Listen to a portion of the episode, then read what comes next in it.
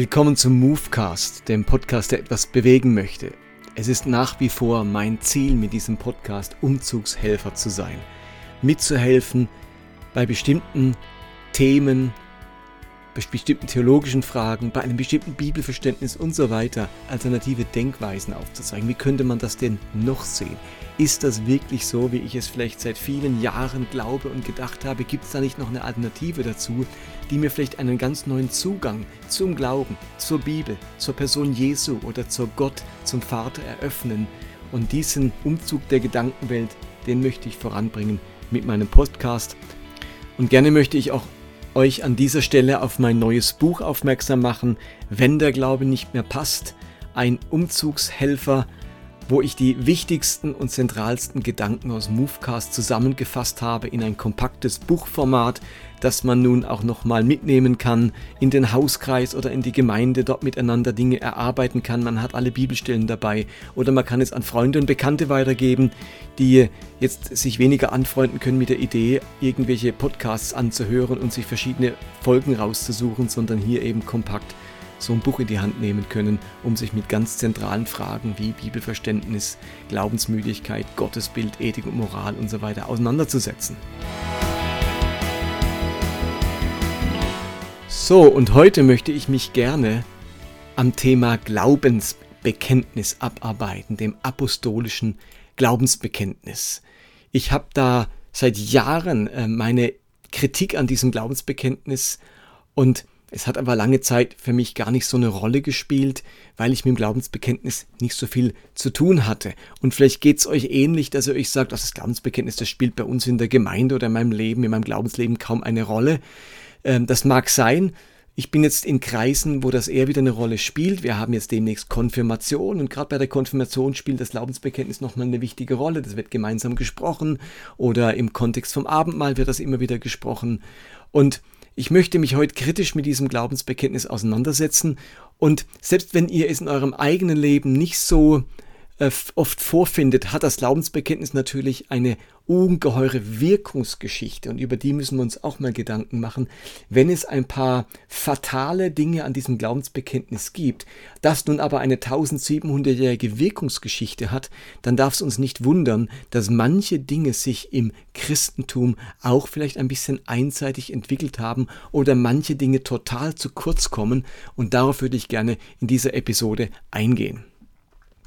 Wir starten damit, dass ich euch das Glaubensbekenntnis einfach mal vorlese, so wie es von der evangelischen Kirche in Deutschland veröffentlicht ist. Und das ist eigentlich in, in, allen, in allen Kirchen das Gleiche. Es gibt einen Unterschied zur katholischen Kirche, äh, sage ich gleich noch was dazu. Aber zunächst einmal lautet das Glaubensbekenntnis folgendermaßen. Ich glaube an Gott, den Vater, den Allmächtigen, den Schöpfer des Himmels und der Erde.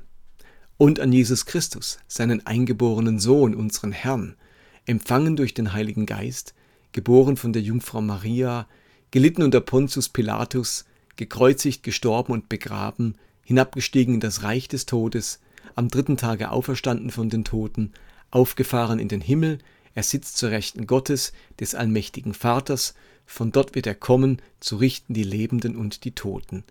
Ich glaube an den Heiligen Geist, die heilige christliche Kirche und bei den Katholiken heißt es nun die heilige katholische Kirche, Gemeinschaft der Heiligen, Vergebung der Sünden, Auferstehung der Toten und das ewige Leben.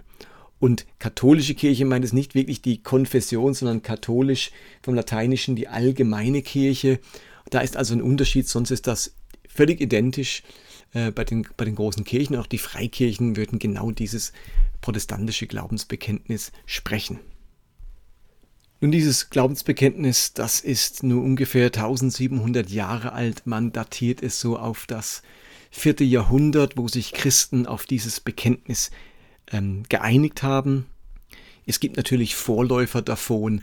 Ganz besonders bei der Taufe äh, war es wichtig, dass die Menschen sich klar äußern konnten, die Täuflinge, was glauben sie da eigentlich, in welchen Glauben hinein lassen sie sich taufen. Es war wahrscheinlich die Weiterentwicklung von Tauffragen. Man nennt, man nennt dieses Glaubensbekenntnis auch das apostolische Glaubensbekenntnis oder Apostolikum. Es gibt das altrömische Glaubensbekenntnis, das dem vorausgeht und das etwas kürzer war. Und man muss natürlich deutlich sagen, wenn man das auch in der, in, in der Dogmengeschichte nachliest, zum Beispiel bei Bernhard Lose, Epochen der Dogmengeschichte, ein Standardwerk, dann wird immer wieder deutlich, dass das Glaubensbekenntnis eine ganz klare Zielsetzung hatte, nämlich zum einen deutlich zu machen, von welchen Dingen sind wir grundlegend überzeugt. Es ist also die Ausformulierung einer ersten Dogmatik von klaren Lehrsätzen und es war natürlich ganz wichtig in der Auseinandersetzung mit ihr Lehren, mit der Häresie. Und da war es die Richtschnur, um feststellen zu können, glaubt jemand wirklich das Richtige oder hat er eine falsche Vorstellung von Gott, vom Vater, vom Sohn, vom Heiligen Geist und so weiter. Und deswegen hat das apostolische Glaubensbekenntnis eine ganz wichtige Bedeutung gehabt in der Abgrenzung vor, vor vielen Irrlehren, die es zu dieser Zeit gab und die sich da entwickelt haben. Also christlicher Glaube und die christliche Religion, die sind ja in dieser Zeit entstanden im Angesicht von heidnischen Religionen, aber auch im Angesicht der jüdischen Religion und in, in, diesem Gegenüber, in dieser Vermischung, die oft stattgefunden hat, musste immer wieder klargestellt werden, was glauben wir eigentlich und was glauben wir nicht. Was ist das Wesentliche unseres Glaubens, das wir jetzt hier mal definieren und festschreiben und dem sich auch alle orientieren können, auf was es ankommt. Und für uns sind viele Aussagen von diesem Glaubensbekenntnis heute gar nicht so relevant, weil das für uns außer Frage steht. Ähm, aber für damals war das unglaublich wichtig, dass man das formuliert hat, weil das überhaupt nicht so klar war. Und wenn man 1700 Jahre mit diesem Glaubensbekenntnis lebt, dann ist das so in Fleisch und Blut übergegangen. Wir wissen genau, was wir zu glauben haben. Für die damalige Zeit im zweiten, dritten und vierten Jahrhundert war das alles überhaupt noch nicht klar und man konnte natürlich nicht einfach auf, auf, auf, das, äh, ins Internet gehen und bei irgendwo nachschlagen oder einen theologischen Wälzer schmökern und schauen, ah, was glauben wir denn und wie, was ist denn die Überzeugung von Christen? Das war alles im Werden und somit war das natürlich ein ganz, ganz wichtiger Schritt, dass sich die Kirche auf so ein Bekenntnis dessen, was man glaubt, einigen konnte. Und darin liegt nun auch der ganz große Wert von diesem Glaubensbekenntnis. Es verbindet uns mit allen Christen und Kirchen über alle Zeit hinweg. Und ein anderer Verdienst, das man würdigen muss an dem Glaubensbekenntnis, ist, dass sich das Menschen merken können als große Zusammenfassung ihres Glaubens. Viele Menschen, die jetzt alt geworden sind, haben das hunderte Male auswendig aufgesprochen und jetzt, wenn sie alt sind, vielleicht sogar dement sind, ist das etwas, an das sie sich immer wieder erinnern, das ihnen gut tut, das für sie eine ganz starke Verbundenheit mit Glauben Gott zum Ausdruck bringt, wenn auch vieles andere nicht mehr möglich ist, wo vielleicht ein eigenes Gebet nicht mehr möglich ist oder selber die Bibel lesen. Aber wenn dann das Glaubensbekenntnis gesprochen wird, dann wachen diese Leute auf, sind da auch mal ganz präsent, denn das kennen sie, das begleitet sie schon ihr Leben lang. Das ist ja allgemein bei Tradition und Liturgie so der, der, das große Geschenk, dass ähm, auch der Mensch, der jetzt, äh, dem vielleicht ganz schlecht geht, der gar nicht mehr groß selber kreativ sein kann oder, oder aktiv sich beteiligen kann, in der Liturgie einfach sich fallen lassen kann und, und mitgenommen wird. Und das sind die großen Stärken auch von Liturgie oder auch von so einem Glaubensbekenntnis. Nun birgt das Glaubensbekenntnis aber auch ein paar echte Schwachpunkte. Für mich so starke Schwachpunkte, dass ich das Glaubensbekenntnis eigentlich so nicht mehr sprechen möchte. Ich glaube, es wird Zeit für eine Alternative. Es hat, wie gesagt, immer noch seine Berechtigung in diesem Vereinenden, aber gleichzeitig in der Wirkungsgeschichte erzeugt das Glaubensbekenntnis auch immer wieder die gleichen Nebenwirkungen und die möchte ich eigentlich nicht länger hinnehmen. Was sind diese Nebenwirkungen? Was ist meine Kritik am Glaubensbekenntnis? Zunächst einmal formuliert das Glaubensbekenntnis ja das, was wir glauben. Ich glaube an. Und dann werden ganz, ganz viele Sätze aufgelistet.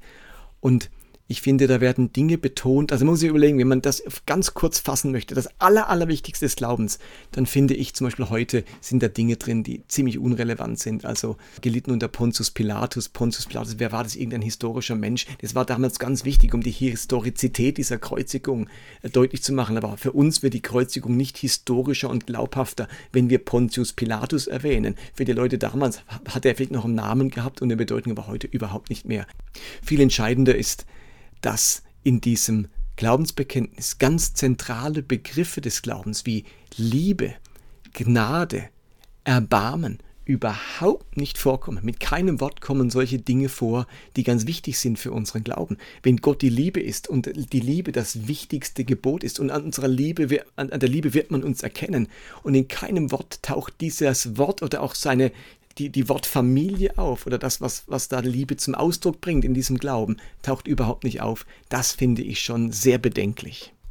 Also wenn man als Außenstehender dieses Glaubensbekenntnis liest, jemand, der keine Ahnung von diesem Glauben hat, ein Alien, liest das Glaubensbekenntnis und will sich jetzt eine Vorstellung machen von dem, was diesen Glauben ausmacht, dann merkt er da ganz wenig von Gnade, Barmherzigkeit, Liebe, den großen Gedanken der Erlösung, Gottes Liebe für diese Menschen, sein Einsatz, seine Hingabe an diese Menschheit. Da kommt ziemlich wenig zum Ausdruck in diesem Glaubensbekenntnis. Und die allerschärfste Kritik liegt für mich darin, dass das Glaubensbekenntnis das gesamte Leben Jesu komplett auslässt. Es ist ja wirklich frappant. Empfangen durch den Heiligen Geist, geboren von der Jungfrau Maria, gelitten Pontius Pilatus, gekreuzigt, gestorben. Also es geht von der Geburt direkt in die Passionsgeschichte. Das gesamte Leben Jesu, die 30 Jahre Leben und vor allem die drei Jahre Wirksamkeit Jesu kommen in keinster Weise in diesem Glaubensbekenntnis vor. Und das finde ich wirklich fatal von Geburt gleich zur Kreuzigung.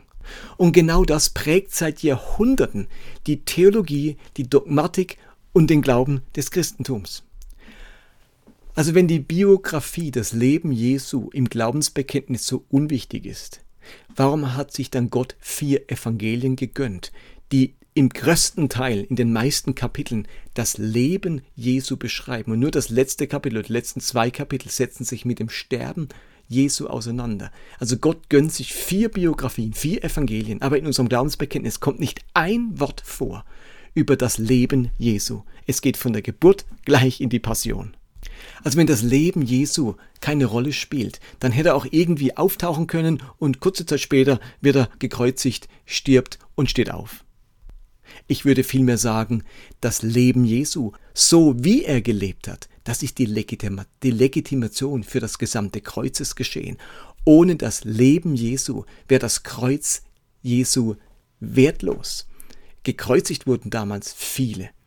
Aber es ist das Leben Jesu, wie er gelebt hat, was er gesagt hat, wie er über Gott gesprochen hat, wie er das Reich Gottes verkündigt hat, was eine Legitimation für das Kreuzesgeschehen darstellt. Denn das Kreuz kann nur verstanden werden als konsequente Fortsetzung des Lebens Jesu, die Fortsetzung seiner bedingungslosen Liebe, die sich dann quasi als Höhepunkt im Kreuzesgeschehen zeigt. Das Leben Jesu ist Ausdruck der Liebe Gottes. Und im Kreuz vollzieht sich plötzlich dann etwas ganz anderes, nämlich eine Art juristischer Akt, fast ein juristischer Kniff, der den Gegner austrickst und die Menschheit zum Freispruch führt. Das steht irgendwie so, das ist auseinandergerissen. Wenn man nur das Kreuz anschaut, dann geht es um einen juristischen Akt, um einen Akt der Gerechtigkeit. Da wird juristisch etwas vollzogen, dass die Menschheit erlös, erlöst werden kann. Aber auf diesen Gedanken, wo ganz viele auch Probleme im Kreuz haben, im Kreuz ist geschehen, weil es eben so juristisch rüberkommt. Ein zorniger Gott, ein gekränkter Gott oder ein Gott, der einer höheren Gerechtigkeit verantwortlich ist und im Kreuz wird nun dieser juristische Akt vollzogen, Genugtuung geleistet und Gerechtigkeit aufgerichtet, indem einer bezahlt und einer hingerichtet wird für die Schuld der Menschen und so weiter. Da ist das ein, ein juristischer Akt. Und auf diese Idee kann man meiner Meinung nach vor allem dann kommen, wenn das Leben Jesu nicht berücksichtigt wird. Wenn man sich aber das Leben Jesu anschaut, diese ungeheure Hingabe an die Menschen, diese Liebe, die er hat, diese Zuwendungskraft, die Jesus hat, dann ist das Kreuz sozusagen die Fortsetzung dieser bedingungslosen Liebe. Es ist die Konsequenz dieses Lebensstils der Liebe und der Hingabe, wenn in unserem Glaubensbekenntnis und seiner Wirkungsgeschichte seit 1700 Jahren das Leben Jesu, dieses liebevolle, hingegebene, zugewandte Leben Jesu überhaupt nicht vorkommt, dann steht das Kreuz und die Erlösung und die Passion völlig isoliert da und dann kann man da alle möglichen Dinge hineindeuten, einen ganz komischen juristischen Akt draus machen, der dann in keiner Verbindung mehr steht zu dem, was Jesus gelebt hat. Wenn also das ganze Leben Jesu ausgelassen wird, dann ist es klar, dass sich die gesamte Erlösung allein auf Sterben und Auferstehen Jesu konzentriert und bezieht. Und dann ist das Leben Jesu für das Erlösungsgeschehen eigentlich bedeutungslos. Und ich würde sagen, falsch. Auch das Leben Jesu erlöst uns, nicht nur sein Sterben. Auch das Leben Jesu trägt Erlösungscharakter und leistet einen ganz wesentlichen Bestandteil für die Erlösung der Menschheit.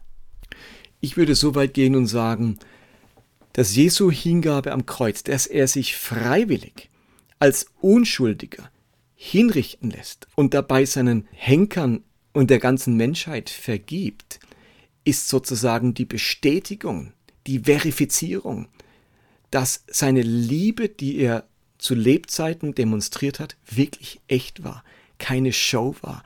Wenn die auch noch in den Tod hineinreicht, dann kann man dieser Liebe vertrauen, dann ist sie echt authentisch, dann war sie nicht gespielt, dann war sie nicht nur ein, ein netter Versuch. Wenn die Liebe bis ins Kreuz hineinreicht, dann ist das eine Aufwertung des gesamten Lebens Jesu und des gesamten Liebens Jesu. Ohne das Kreuz wäre Jesu Liebe immer noch kostbar und wertvoll, aber mit dem Kreuz zeigt sich ihre Tiefe, ihre Treue, ihre Bedingungslosigkeit. Insofern ist das Kreuz ganz wichtig als Aufwertung und Bestätigung und Versiegelung der Liebe Jesu, die uns erlöst. Gott erlöst uns, weil er das kann, weil er uns liebt und nicht, weil er irgendeinen juristischen Kniff angewendet hat, damit er kann, was er vorher nicht konnte. Und wenn das Leben Jesu wegfällt, dann ändert sich auch etwas an unserem Reich Gottes Verständnis. Dann ist das Reich Gottes vor allem eine zukünftige Größe. Das Reich, das noch kommt, das irgendwo im Jenseits liegt, das zukünftig ist. Wenn man das Leben Jesu außer Acht lässt, dann wird das Reich Gottes zu einer eschatologischen Größe. Wenn das Leben Jesu aber eine Rolle spielt, dann spielt das Reich Gottes eben im Hier und Jetzt bereits eine Rolle. Dann geht es darum, das Reich Gottes, seine Gerechtigkeit und gerechte Lebensverhältnisse auch jetzt schon umzusetzen. Und wir können die Menschen nicht einfach vertrösten auf ein kommendes Reich Gottes. Das passiert, wenn das Leben Jesu, bei dem er nämlich das Reich Gottes gebracht hat, in unsere Mitte gestellt hat, wenn wir das aus dem Blick lassen, dann verlieren wir auch unser Verständnis von einem Reich Gottes im Hier und im Jetzt und dass wir den Auftrag haben, dieses Reich Gottes zusammen mit Jesus in dieser Welt zu verwirklichen. Wenn das Leben Jesu aus dem Blick gerät, dann ist die Aufforderung, trachte zuerst nach dem Reich Gottes, vor allem die Aufforderung, in den Himmel zu kommen und nicht länger die Aufforderung, hier und jetzt die Gerechtigkeit Gottes aufzurichten. Wenn im Glaubensbekenntnis das Leben Jesu nicht vorkommt und das Leben Jesu keine Rolle spielt, dann wird mit dieser Denkweise ein Stück weit menschliches Leben abgewertet. Wenn es von Geburt zu Tod sofort geht, dann wird das Leben die Zwischenzeit abgewertet, weil es am Ende sonst nur noch um Herkunft und Zukunft geht. Also geboren werden spielt eine Rolle und dann wieder das Sterben spielt eine Rolle. Und wenn geboren werden eine Rolle spielt, dann spielt plötzlich Herkunft, Adel, wo ich hineingeboren werde, in welcher Klasse ich bin, in welcher gesellschaftlichen Schicht ich hineingeboren werde, eine ganz entscheidende Rolle. Und am Ende richtet sich alles und konzentriert sich alles auf den Tod und das Sterben und die Ewigkeit. Und dabei fällt das Leben neben runter und es wundert nicht, warum die Kirche so lange gebraucht hat, das Leben und die Lebensverhältnisse und die Lebensbedürfnisse der Menschen in den Blick zu bekommen. Viele Jahrhunderte war auch für die Kirche die Geburt von entscheidender Bedeutung. Und so bist du hineingeboren in diese Geschichte, in diese Klasse in der Gesellschaft und das ist nun auch der Platz, den Gott dir zugeordnet hat weil Geburt so wichtig ist. Und am Ende hat die Kirche sich mehr mit den Sterbebedürfnissen der Menschen beschäftigt als mit ihren Lebensbedürfnissen. Weil dann, da habe ich hineingeboren, das ist jetzt dein Stand und jetzt müssen wir gucken, dass du nicht in Sünde, nicht unerlöst, nicht ungetauft und so weiter stirbst. Also der Blick geht bloß auf Herkunft und auf Zukunft, auf geboren werden und auf Sterben. Aber das eigentliche Leben gerät aus dem Blickfeld.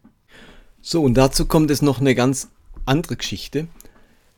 Warum hat die Kirche eigentlich ein Glaubensbekenntnis verfasst und kein Handlungsbekenntnis? Mir ist schon klar, wie ich es am Anfang auch gesagt habe, dass das Glaubensbekenntnis auch eine Abgrenzung gegen ihr Lehre ist, also gegen eine falsche Lehre. Und dem setzt man die richtige Lehre, den richtigen Glauben entgegen. Aber auch das hat die Kirche natürlich über in seiner, das Glaubensbekenntnis in seiner Wirkungsgeschichte die Kirche natürlich auch da ein bisschen aufs Glatteis geführt, weil es jetzt plötzlich vor allem darum geht, richtig zu glauben. Das Glaubensbekenntnis kann den Eindruck erwecken, dass es beim Glauben darum geht, die richtigen Dinge für wahr zu halten, die richtigen Überzeugungen zu haben. Aber wäre es nicht für die Entwicklung des Christentums hilfreich gewesen, man hätte eine Hand, ein Handlungsbekenntnis formuliert oder ein Wertebekenntnis. So sagt man, ich glaube an Gott. Ich glaube an den Schöpfer des Himmels und der Erde. Ich glaube an Jesus Christus. Ich glaube an den Heiligen Geist.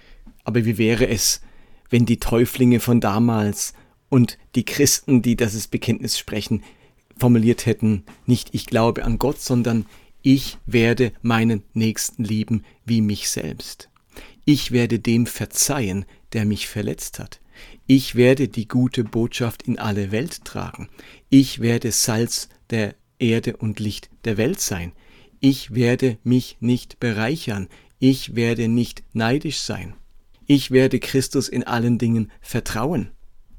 Und wem das zu krass ist, der könnte ja das Wort werden mit möchte übersetzen. Ich möchte meinen Nächsten lieben wie mich selbst. Ich möchte Christus in allen Dingen vertrauen und so weiter.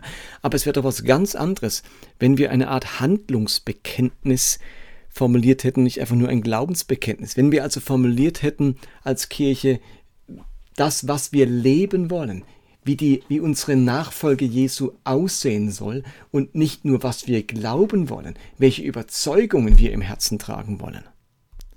Oder man hätte eine Mischung machen können, dass ein Teil von dem Glaubensbekenntnis wirklich zum Ausdruck bringt, was sind unsere tiefen Überzeugungen, dass Jesus der Sohn Gottes ist oder dass wir an den Heiligen Geist glauben und so weiter. Aber dann eben auch klare Bekenntnisse, wie wir leben wollen. Aber eben, wie wir leben wollen, fällt einfach hinten runter, weil im Glaubensbekenntnis ja das gesamte Leben Jesu nicht drin vorkommt. Also das Leben scheint nicht so interessant zu sein, sondern vielmehr das, was man glaubt und was man denkt.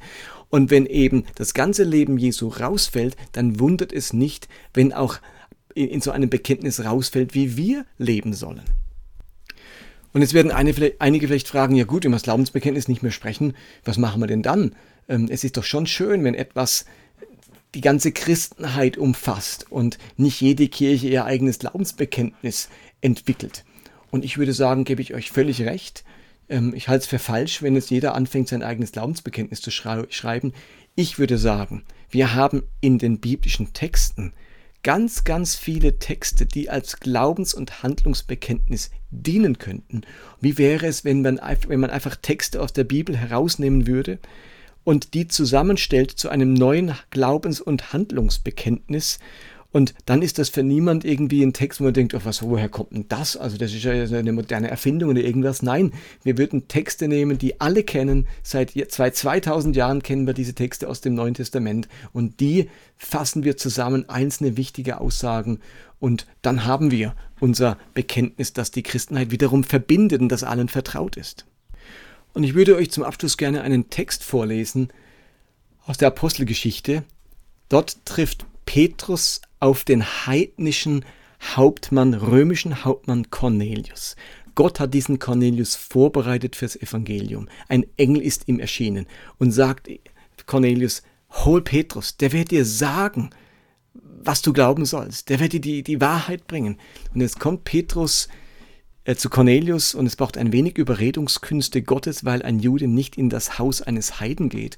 Und Petrus macht das mit der Überredungskunst Gottes, er kommt dort rein und stellt fest, dass die alle nur darauf warten, das Evangelium zu hören. Der Heilige Geist fällt auf alle, während Petrus spricht. Und dann formuliert Petrus am Schluss so eine Art Zusammenfassung dessen, was es zu glauben gilt und zu tun. Und ich lese euch das mal vor, was Petrus sagt, Apostelgeschichte 10 ab Vers 23. Das ist für mich ein so ganz früh christliches Bekenntnis, wo ganz entscheidende Dinge zusammenfasst. Da heißt es nämlich, da erwiderte Petrus, jetzt weiß ich, dass es wahr ist. Gott macht keinen Unterschied zwischen den Menschen. In jedem Volk nimmt er jene an, die ihn achten und tun, was gerecht ist. Ihr habt Gottes Botschaft für das Volk Israel gehört, von dem Frieden, durch Jesus Christus, der Herr über alle ist. Ihr wisst, was überall in Judäa geschah, angefangen in Galiläa, nachdem Johannes der Täufer zu predigen begann. Und ihr wisst auch, dass Gott Jesus von Nazareth mit dem Heiligen Geist und mit Kraft gesalbt hat. Er zog umher, tat Gutes und heilte alle, die vom Teufel bedrängt waren, denn Gott war mit ihm. Wir Apostel können bezeugen, was er in ganz Israel und in Jerusalem getan hat. Sie haben ihn umgebracht, indem sie ihn kreuzigten, aber Gott hat ihn drei Tage später wieder auferweckt. Danach ließ er ihn nicht von, äh, vor dem Volk, sondern nur von uns erscheinen, die Gott zuvor als seine Zeugen erwählt hatte. Wir waren es, die mit ihm aßen und tranken, nachdem er von den Toten auferstanden war. Und er befahl uns überall zu predigen und zu bezeugen, dass Jesus von Gott zum Richter über alle Menschen, Lebende und Tote, bestimmt ist. Vielleicht bis dahin. Und da ist ganz vieles drin, auch vom Glaubensbekenntnis was wir gelesen haben, gekreuzigt und gestorben und wieder auferstanden. Aber da steckt auch ganz vieles vom Leben Jesu drin. Petrus bringt's fertig, ganz viele Glaubensbekenntnisse hier in den Text in dem Text auszusprechen, aber auch ganz viel Handlung, was Jesus getan hat, geheilt hat, überall Gutes getan, Menschen befreit hat und die Kraft Gottes zu den Menschen gebracht hat. Also bei diesem Bekenntnis des Petrus spielt das Leben Jesu eine ganz entscheidende Rolle. Und ich finde, das darf beim Glaubensbekenntnis einfach nicht fehlen. Und vielleicht habt ihr Lust, in den kommenden Wochen einfach mal Bibelverse zu finden, Texte zu finden, neutestamentliche Bekenntnisse zu finden und zu sagen, da stelle ich mal was zusammen und wir kreieren ein biblisches Glaubensbekenntnis, das Überzeugungen und Handlungsanweisungen beinhaltet und deutlich macht, um was geht's wirklich bei dieser Nachfolge Jesu. Und wenn ein Alien dieses Bekenntnis finden würde, dann könnte er sich ein Bild machen von dem, was es heißt, vor 2000 Jahren und heute Jesus Christus nachzufolgen.